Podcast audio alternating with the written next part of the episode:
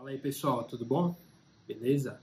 Bom, vamos dar início a essa brincadeira saudável de disputa entre os dois principais provedores de cloud aí, entre a AWS e o Azure da Microsoft, tá? Então, basicamente, meu intuito é fazer uma brincadeira com os maiores serviços, tá? Falando o que cada um faz melhor, o que cada um tem de melhor é, versus um contra o outro. E nesse primeiro episódio, a gente vai falar de CDN, tá? Content Delivery Network, serviço de distribuição de, de conteúdo estático. O que é um conteúdo estático? Imagem, é, foto, né, vídeo, uh, documentos, PDFs, são conteúdos estáticos. Tá? Então a CDN ela vem para facilitar a distribuição desse conteúdo via a internet. Tá? Então uma CDN ela, ela armazena temporariamente conteúdo estático do site Tá? E fica, esse conteúdo ele fica geralmente armazenado perto do usuário. Tá? Quanto mais perto tiver o ponto de presença ali perto do usuário, melhor a navegabilidade do usuário, melhor a experiência no, no acesso do site e diminuir a carga, consequentemente, do site para navegação. Tá? Agora vamos ver aí a diferença entre os serviços do Azure e da AWS.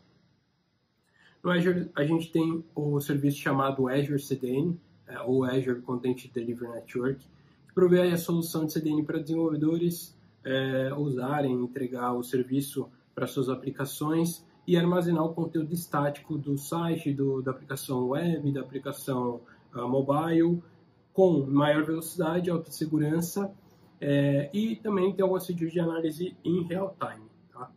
É, no Azure, esse conteúdo estático ele fica armazenado no que a gente chama de CDN POPs, tá? ou seja, Content Delivery Network Point of Presence, né? ponto de presença do Azure, são essa onde ele vai armazenar esses conteúdos de, de, de conteúdo estático. Tá?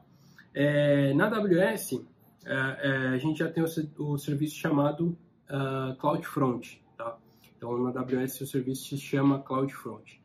Uh, e, e, o CloudFront ele é uma feature muito mais uh, antiga, né? Então ele é muito mais simples, fácil de integrar a sua aplicação, tá? É, foi feita para uso para desenvolvedores, então dessa forma ele precisa ser simples de usar. Tá? A AWS proveu o serviço de CDN a um preço menor do que o Azure, é, então é muito útil para uso em startups com menor investimento. Então, se a empresa está com pouco investimento e precisa melhorar a qualidade do site web, o CDN da AWS é uma boa pedida. Tá?